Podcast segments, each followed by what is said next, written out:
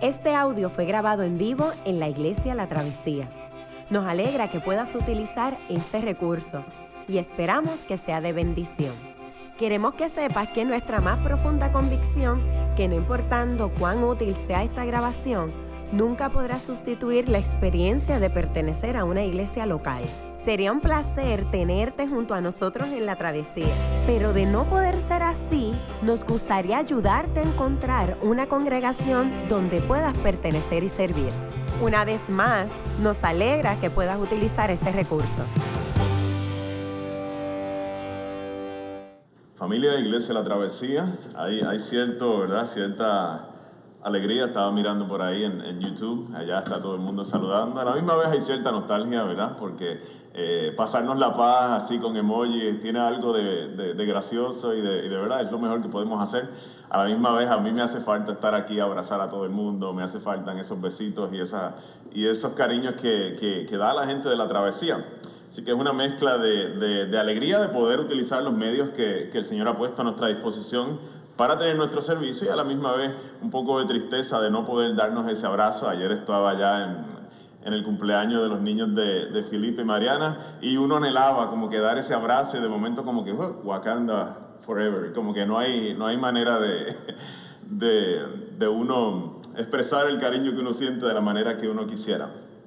Eh, en la iglesia de la travesía estamos en una serie de sermones que la hemos llamado Encuentros con Jesús y la semana pasada nuestro hermano eh, Juan José Coto estaba predicando acerca de un, encuentro muy particular, ese encuentro donde el Señor Jesús se encuentra con Leví, un traidor, un cobrador de impuestos, una persona muy despreciada por la sociedad. Y vimos cómo la gracia de Dios se derrama sobre este hombre, que es un hombre que muchos de nosotros tal vez no quisiéramos que, que fuera perdonado por Dios y es sobre quien Dios derrama su gracia de una manera muy hermosa. La historia que vamos a tener hoy es una historia que va a tener cierta similitud a ese encuentro, pero esta vez el encuentro no solo es con uno, sino con dos personajes. Una mujer adúltera, una mujer adúltera y un hombre que es un líder religioso o un fariseo, como le conocían en ese tiempo. El pasaje de hoy tiene como objetivo que nos veamos reflejados en él y que nos preguntemos con mucha honestidad con cuál de los dos personajes nos identificamos. En reverencia a la palabra de Dios, a pesar de que estamos a la distancia, les pido a todos ustedes que están formando parte del servicio que nos pongamos en pie para tener lectura del texto bíblico. Lucas capítulo 7, verso 36 al 50. Nuestro hermano Yancuret va a pasar por acá a dar lectura a la palabra.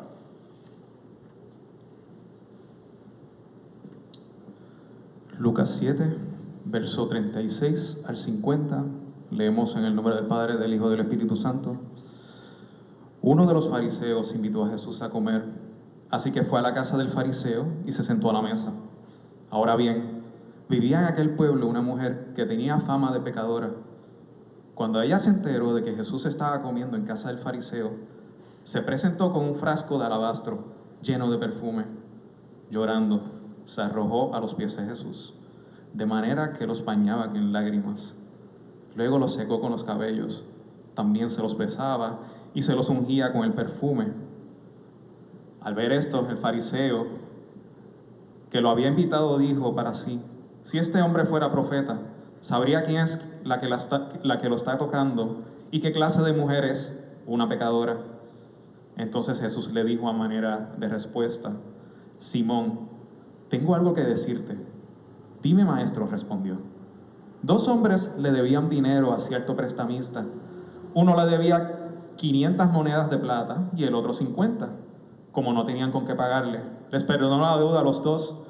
Ahora bien, ¿cuál de los dos lo amará más? Supongo que aquel a quien le perdonó más, contestó Simón. Has buscado bien, le dijo a Jesús. Luego se volvió hacia la mujer y le dijo a Simón, ¿ves esta mujer? Cuando entré a tu casa no me diste agua para los pies, pero ella me ha bañado los pies en lágrimas y me los ha secado con sus cabellos. Tú no me besaste, pero ella, desde que entré, no ha dejado de besarme los pies. Tú no me ungiste la cabeza con aceite, pero ella me ungió los pies con perfume. Por eso te digo, si ella ha amado mucho, es porque sus muchos pecados le han sido perdonados. Pero a quien poco se le perdona, poco ama. Entonces le dijo Jesús a ella, tus pecados quedan perdonados. Los otros invitados comenzaron a decir entre sí, ¿quién es este que hasta perdona pecados? Tu fe te ha salvado, le dijo Jesús a la mujer, ve en paz. Palabra de Dios. Gracias, Jan. Vamos a dar gracias al Señor por su palabra, que es lumbrera a nuestro camino y habla nuestras vidas. Señor, te pedimos que en el mensaje de hoy, Señor, tu palabra cale profundo en nuestros corazones, Señor. Somos unas vasijas de barro quebrantadas, Padre, llenas de tantas malas decisiones, llenas de tantas, Señor, heridas del camino, llenas de tantas grietas, Señor. Te pedimos que, que tú utilices, Señor, que te dignes, Señor, que, que derrames tu gracia sobre nosotros, Señor, y nos hables por medio de tu palabra, tu revelación, Señor, escrita en esta mañana. Pedimos estas cosas a pesar de que estamos a la distancia, Señor. Sabemos que tu Espíritu está en cada lugar donde, donde Señor, los creyentes buscan, buscan amarte, Señor, buscan, te buscan de todo corazón, Padre. Que esa sea la realidad de nosotros en esta mañana. Pedimos esto en el nombre de Cristo Jesús. Amén. En nuestro texto de hoy comienza de una manera muy interesante. Eh, el verso 36, si usted tiene su Biblia con, con, con usted, nos dice que uno de los fariseos invitó a Jesús a comer a su casa.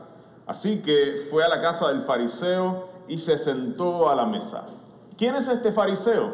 El texto nos dice que su nombre era Simón, un líder religioso que había muy seguramente escuchado acerca de la fama de este predicador itinerante, de este predicador que venía enseñando acerca del reino de Dios y venía haciendo grandes señales, este gran profeta que muchos llamaban Jesús.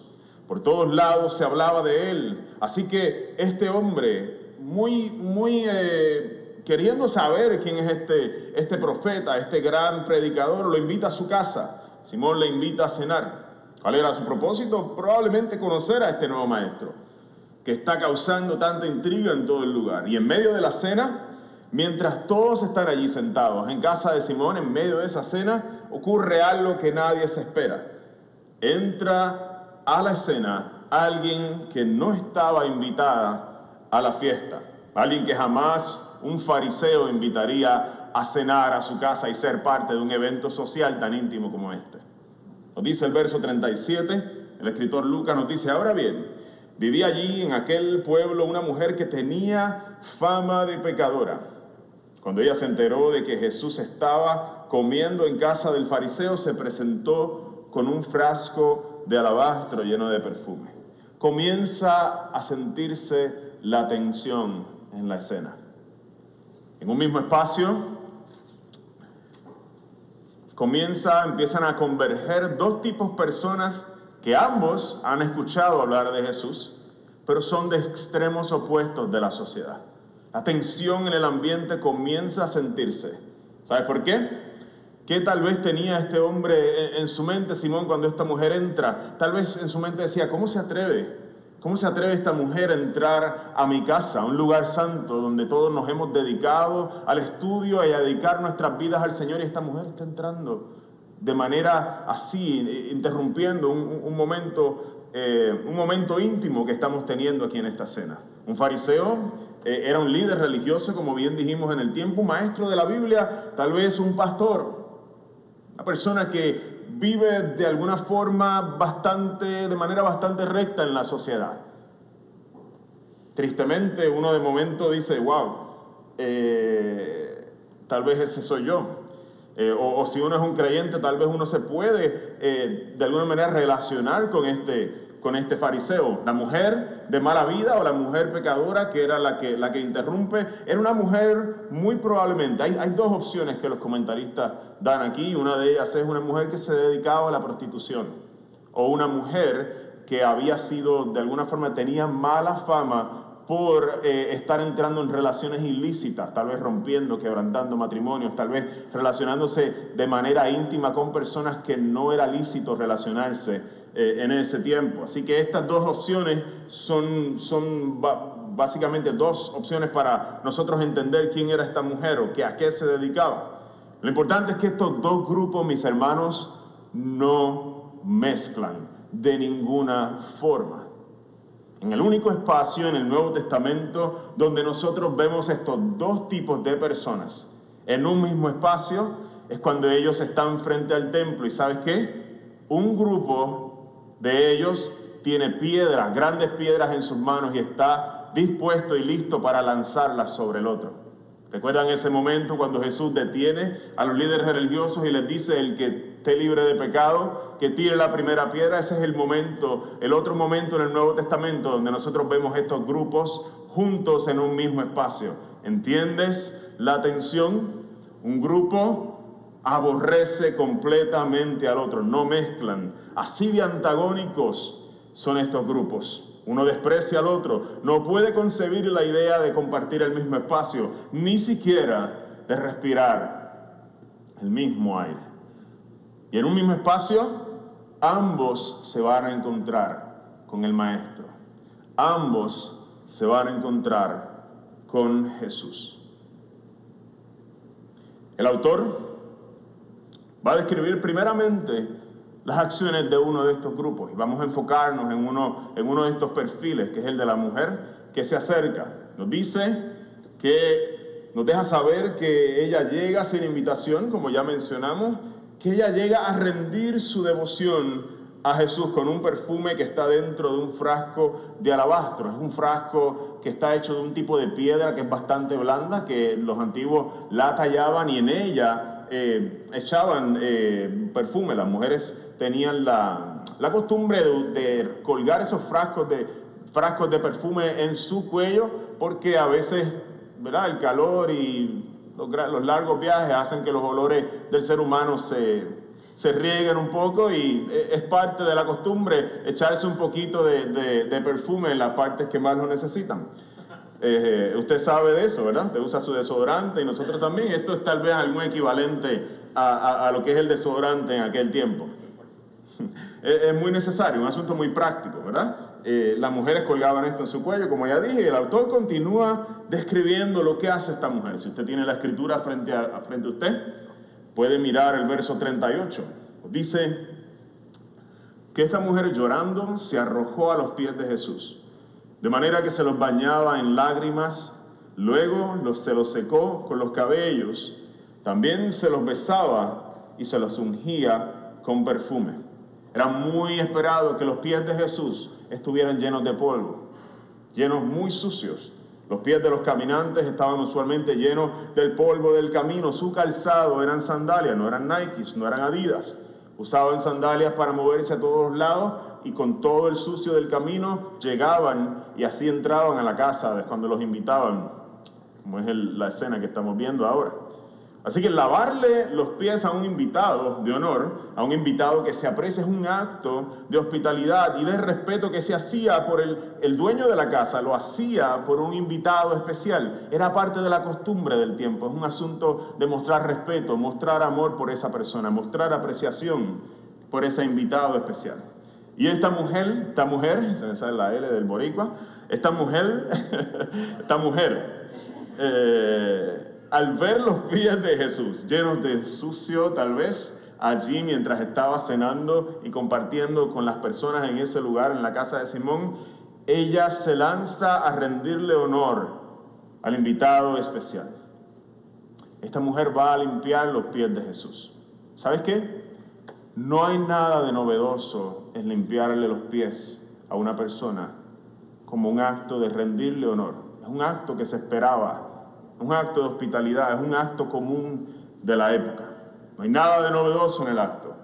Aún así, lo que ella va a hacer dos mil años después, tú y yo vamos a mirarlo y vamos a darnos cuenta de que movió el corazón de Dios. Yo quisiera que nosotros miráramos cuál fue el orden de acciones que pasó ahí. Esa mujer no tenía agua con que limpiarle los pies a Jesús. Simón estaba en su casa, tenía agua, ella no tenía agua. Usó sus propias lágrimas. Yo no sé si tú te das cuenta, pero para lavarle los pies a una persona con tus lágrimas, hacen falta muchas lágrimas. Esa mujer no tenía una toalla con la cual secarle los pies a Jesús, no empecé a eso, no se detuvo. Esa mujer utilizó sus propios cabellos para continuar el ritual, para continuar el servicio a Jesús. Usó sus cabellos para secarlo. Nos dice Lucas que esta mujer no se atrevía a besar el rostro de Jesús. Así que ella prefiere tirarse a sus pies y comenzar a besar sus pies. Era una práctica que se hacía por un invitado especial, besarle su rostro. Ella no se aleja del rostro por el coronavirus, ella se tira a sus pies como un acto de sentirse no, eh, de no sentirse digna, de sentirse indigna delante de la persona de quien ella está. Y una y otra vez besa los pies de Jesús. Y finalmente en vez de derramar un aceite convencional, ella derrama un precioso, un preciado perfume sobre los pies de Jesús. Y nos preguntamos, ¿qué ha hecho Jesús por esta mujer? ¿Por qué tanta devoción? Ella también ha escuchado de Jesús. Ella también tenía mucho interés en acercarse a Él. Ella ha escuchado que Jesús recibe a los pecadores, que Jesús come con ellos, más aún ha escuchado que el foco y la motivación de Jesús es venir a salvar a los pecadores. Ella ha escuchado palabras como, como Lucas 19:10, porque el Hijo del Hombre Vino a buscar y a salvar aquello que se había perdido. Palabras de Jesús tal vez habían resonado en su mente. No he venido a buscar justos, sino a llamar pecadores al arrepentimiento. No he venido por los sanos, he venido por los que tienen necesidad de, de médico. Por eso ella se acerca y sabe y tiene completa certeza de que en la presencia del Señor, el arrepentimiento de ella la va a llevar a vida. El Señor la acepta completamente en este acto, un acto ordinario de rutina del primer siglo se convierte en un acto de inmensa devoción que ha llegado a conmover los corazones de millones de personas alrededor del mundo a través de toda la historia. Un acto que jamás será olvidado y está escrito en la misma palabra de Dios. Un acto que ha conmovido el mismo corazón de Dios. Nos recuerda el salmista, al corazón contrito y humillado no despreciarás tú, oh Dios. Y eso es exactamente lo que está pasando aquí. Si nosotros, utilizando tal vez un disparate, pero que tal vez nos sirva para entender eh, eh, esto está frente a nosotros, si nosotros pudiéramos hablar de algo tan absurdo como la debilidad de Dios, si Dios tuviera una debilidad, un, soft spot, como dirían por ahí, este, Él no se resiste a esto. Nosotros pudiéramos describir alguna debilidad de Dios, que vuelvo a recalcar que es absurdo, porque la persona de Dios no está definida por debilidades. Dios siempre otorga misericordia a aquel que se acerca con un corazón humillado. No hay manera en que Dios resista un corazón humillado y arrepentido. Y lo dice el salmista, un corazón contrito y humillado no despreciarás tú oh Dios. Por eso aquí en la travesía nosotros no nos cansamos de proclamar que hay perdón en Jesús. Y tal vez tú estás eh, sintonizando por primera vez, yo no, ¿verdad? Es la primera vez que nosotros hacemos este servicio de manera virtual, eh, lo que llaman live streaming, y tú estás diciendo, realmente, realmente Dios se atreve, realmente Dios tiene esta capacidad de perdonar a una persona y restaurarlo completamente, nosotros te diríamos que sí. No importa cuál haya sido tu pasado. El escritor escoge una historia en donde el pasado de esta mujer es. Muy pocos pasados pudieran ser tan tenebrosos, tan, tan complejos, tan llenos de maldad, digamos, evidente, no maldad escondida, sino evidente, que todo el mundo la conoce. Y Él quiere presentarnos que sí, que la gracia del Señor recibe, aun cuando nosotros estamos llenos de maldad. El Señor nos recibe, de hecho, se deleita y Él vino por nosotros, no vino por los buenos, vino por aquellos que reconocen la maldad en, sí mismo. ¿Qué tiene que ver esto conmigo?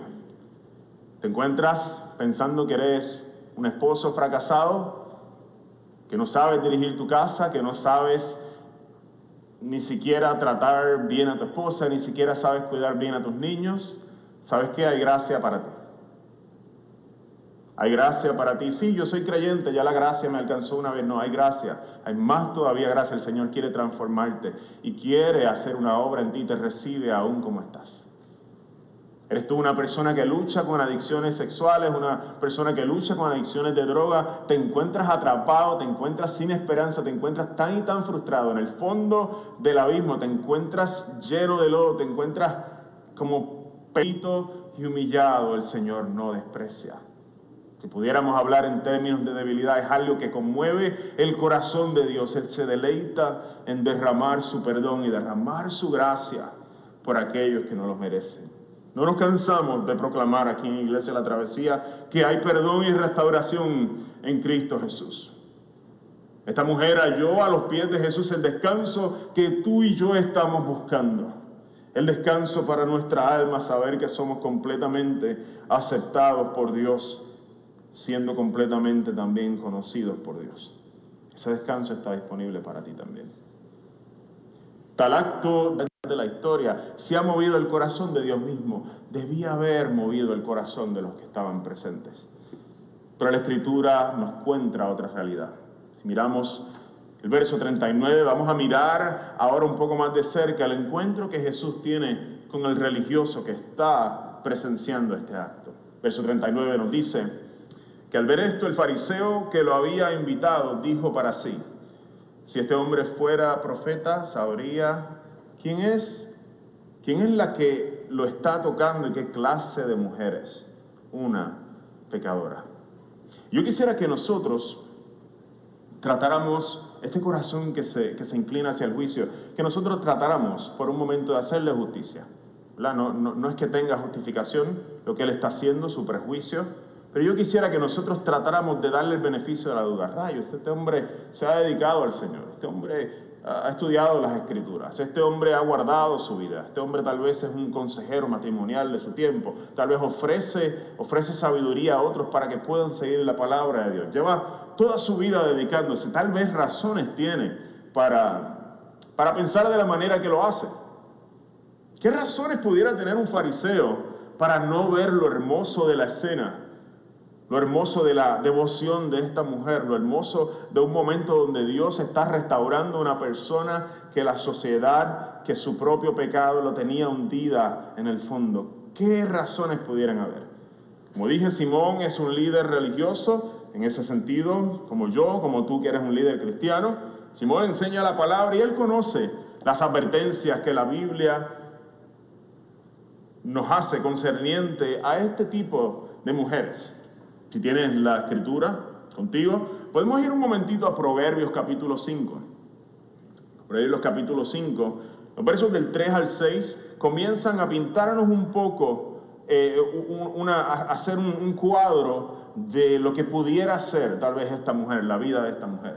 Mira lo que, lo que Salomón le, dice, cómo él describe a su discípulo este tipo de persona. Salomón le dice, de los labios de la adúltera fluye miel. Su lengua es más suave que el aceite. Por fin resulta, pero al fin resulta más amarga que la hiel y más cortante que una espada de dos filos. Sus pies descienden hasta la muerte, sus pasos van derecho al sepulcro.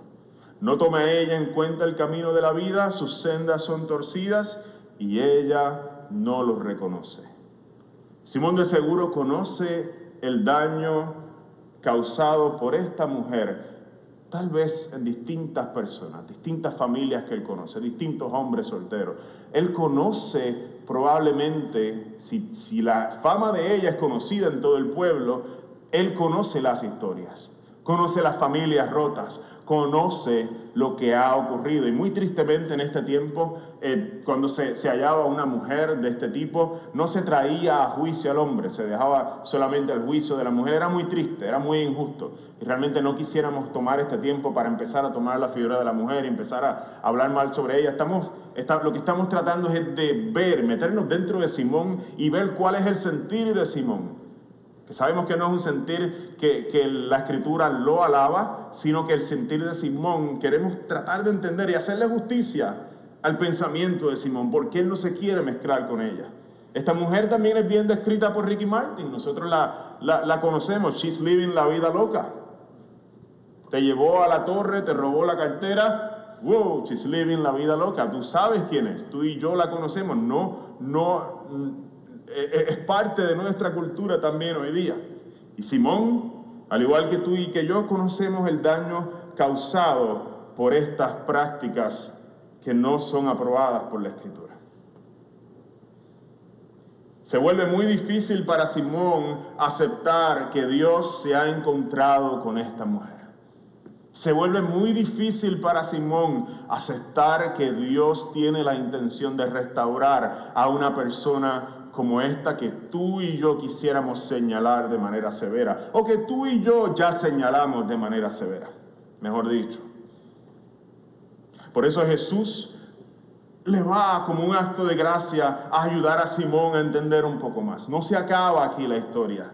Jesús le va a contar una historia en los próximos versos a Simón para ayudarle a que ella entienda, para que, para que él entienda lo que está ocurriendo allí. En esta historia hay tres personajes principales. Hay un prestamista y hay dos deudores en la historia. Uno de los deudores le dice, Jesús tiene una deuda inmensa, una deuda imposible de pagar. El otro tiene una deuda relativamente pequeña en comparación con la deuda inmensa del deudor anterior. Ambos son perdonados de su deuda y le pregunta Jesús a Simón, Simón, si ambos fueron perdonados, ¿quién le amará más? La respuesta eh, a nivel intelectual es bastante sencilla de, de contestar, bastante obvia. Dice Simón, pues al que más se le ha perdonado. Seguro que, que, le amará más. Es bastante lógico. Simón ofrece una respuesta certera, pero no parece entender a profundidad lo que Jesús está señalando en su corazón. Luego de contarle esta historia, Jesús va a ir un paso más allá, porque Simón todavía no entiende lo que Jesús le está queriendo decir por medio de esta historia. Y mis hermanos lo hace de una manera muy hermosa. Yo quisiera que nosotros tomáramos un segundo y miráramos el verso 44 y saboreáramos de manera lenta lo que ahí está haciendo Jesús. Lo que hace de manera hermosa Jesús le dice, luego Jesús se volvió hacia la mujer y le dijo a Simón, ¿ves a esta mujer? Un acto muy hermoso. Hasta el momento Jesús estaba mirando a Simón cara a cara, interactuando con él. Jesús va a voltear su mirada hacia la mujer y va a continuar hablando con Simón, pero ya no va a estar hablando mirando a Simón, sino mirándola a ella, le habla a Simón y Jesús de esta manera está buscando que Simón deje de evadir mirarla en el cuarto.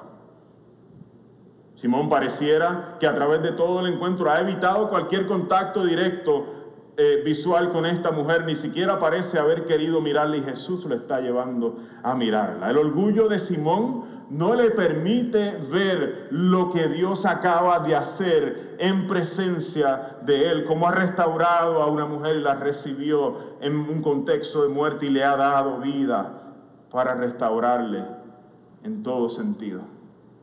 Y como un acto de gracia de Jesús hacia Simón, hay gracia en el acto de Jesús hacia Simón, Jesús le invita a mirar a la mujer a quien él ha estado evitando mirar todo este relato. Simón, ¿ves a esta mujer? Le dice Jesús. Fíjate en lo que has querido ignorar a través de todo este tiempo.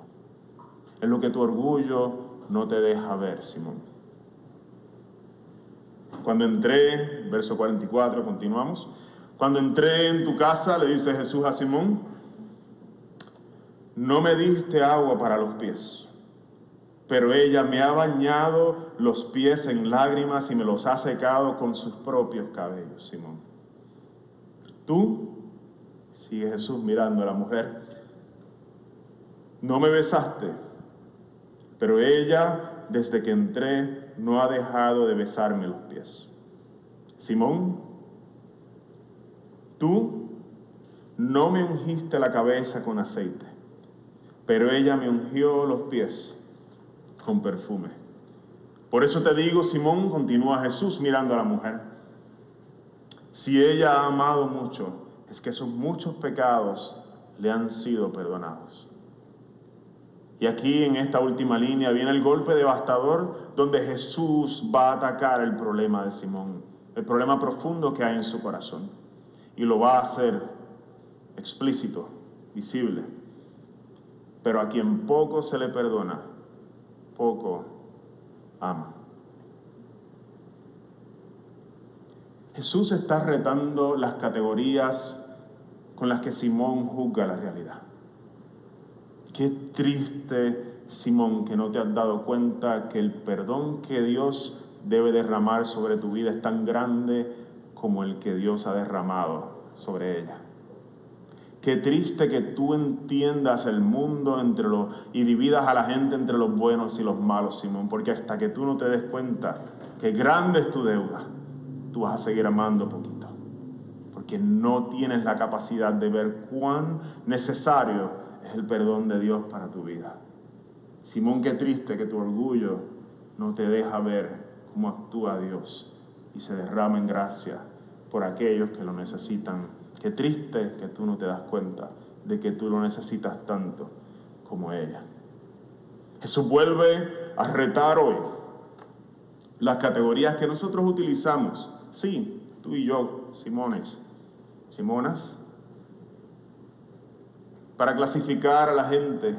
Y lo viene haciendo encuentro tras encuentro. No sé si te das cuenta que la semana pasada lo hizo a través del encuentro con Levi, con Mateo Vuelve Jesús a retar nuestras categorías. Lo viene diciendo encuentro tras encuentro porque estas maneras de ver el mundo son venenosas, mi gente de la travesía. Estas maneras de ver el mundo donde yo me siento superior al, al otro y que yo no necesito tanta gracia como el otro son maneras venenosas de ver el mundo. Y por más que los predicamos, seguimos cayendo una y otra y otra vez, culpando a los demás y mirándolos por encima. Yo vuelvo a seguir haciéndolo semana tras semana, a pesar de que lo escucho el domingo y lo vuelvo a escuchar el otro domingo. Y el Señor necesita que nosotros escuchemos este mismo mensaje una y otra vez. Pareciera no arrancarse del corazón estas dinámicas tan fácilmente con las que nosotros miramos a la gente y empezamos a verlos como indignos de recibir la gracia de Dios y nosotros como dignos. Dividir el mundo entre los que son buenos y los que son malos. Comienza Jesús a romper todos estos esquemas y ayudarnos a entender de que aquel a quien poco se le perdona, poco ama. Que si tu amor y el mío son pequeños hacia el Señor y hacia los demás, es porque realmente tal vez tú y yo no sentimos que Dios nos ha perdonado grandemente. Es la gracia de Dios, no la disciplina, es la gracia de Dios la que nos hace aptos para amar y para responder al Señor y responder al otro en una vida hermosa que se entrega por los demás. Aquellos que reciben la gracia de Dios se pueden desbordar en amor hacia los demás. ¿Es algo? ¿Será concluir? Que pudiera ser muy práctico para nosotros. Hacernos la pregunta, ¿con quién me identifico más? Tal vez algunos de ustedes se identifican con la mujer, se sienten ahogados en el pecado, se sienten que no han dado la talla, sí no has dado la talla. Qué bueno que te diste cuenta, qué bueno que te diste cuenta que no has dado la talla. Estás en un buen lugar. No te estoy diciendo que continúes haciendo las cosas que estás haciendo, pero estás en un buen lugar si tú sientes que no has dado la talla esta semana.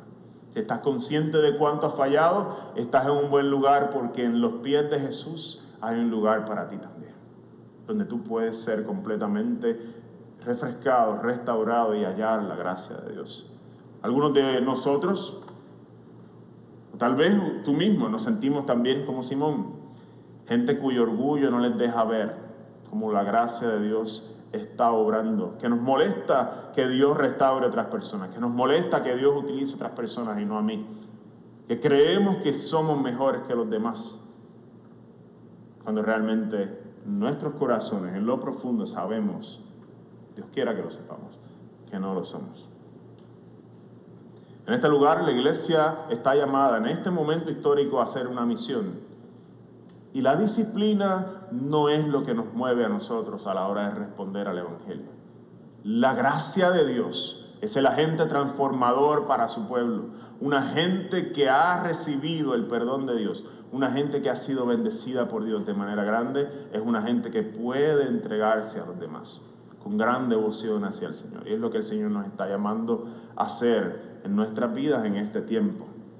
Esa gente tiene el don de la solidaridad, de no vaciar las góndolas pensando en ellos solos.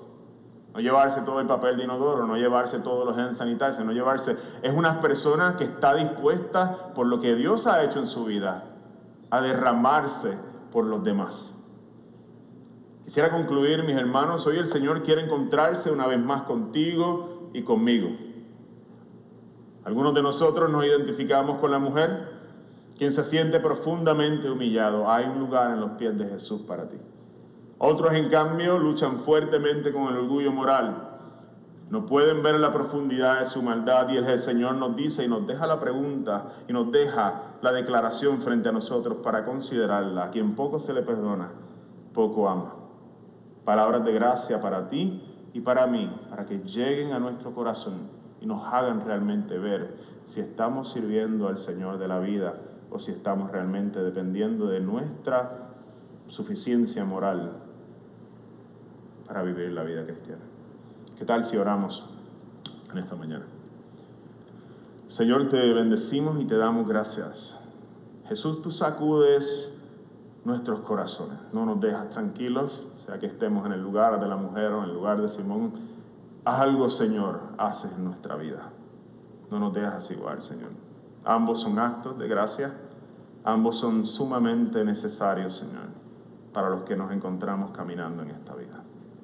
Yo te pido, Señor, que tú bendigas a todas las personas, a todos nuestros hermanos, hermanas, a todos nuestros amigos, Señor, que están escuchando este mensaje. Que tú bendigas mi vida, Señor, de igual manera también. Y que tu palabra haga una obra hermosa, Señor, en nosotros. Cristo Jesús, no nos dejes siendo la misma gente, Señor. Mañana es lunes, muchos de nosotros tal vez iremos al trabajo, no sé, dependiendo de la situación en el país.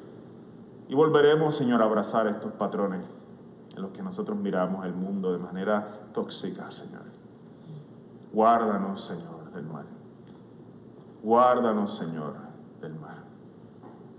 Pedimos estas cosas en el nombre de Cristo Jesús. Qué bueno que pudiste escuchar esta grabación. ¿Qué tal si la compartes con otros? Recuerda que hay muchos más recursos en nuestra página latravesía.org, donde también puedes realizar un donativo. Dios te bendiga.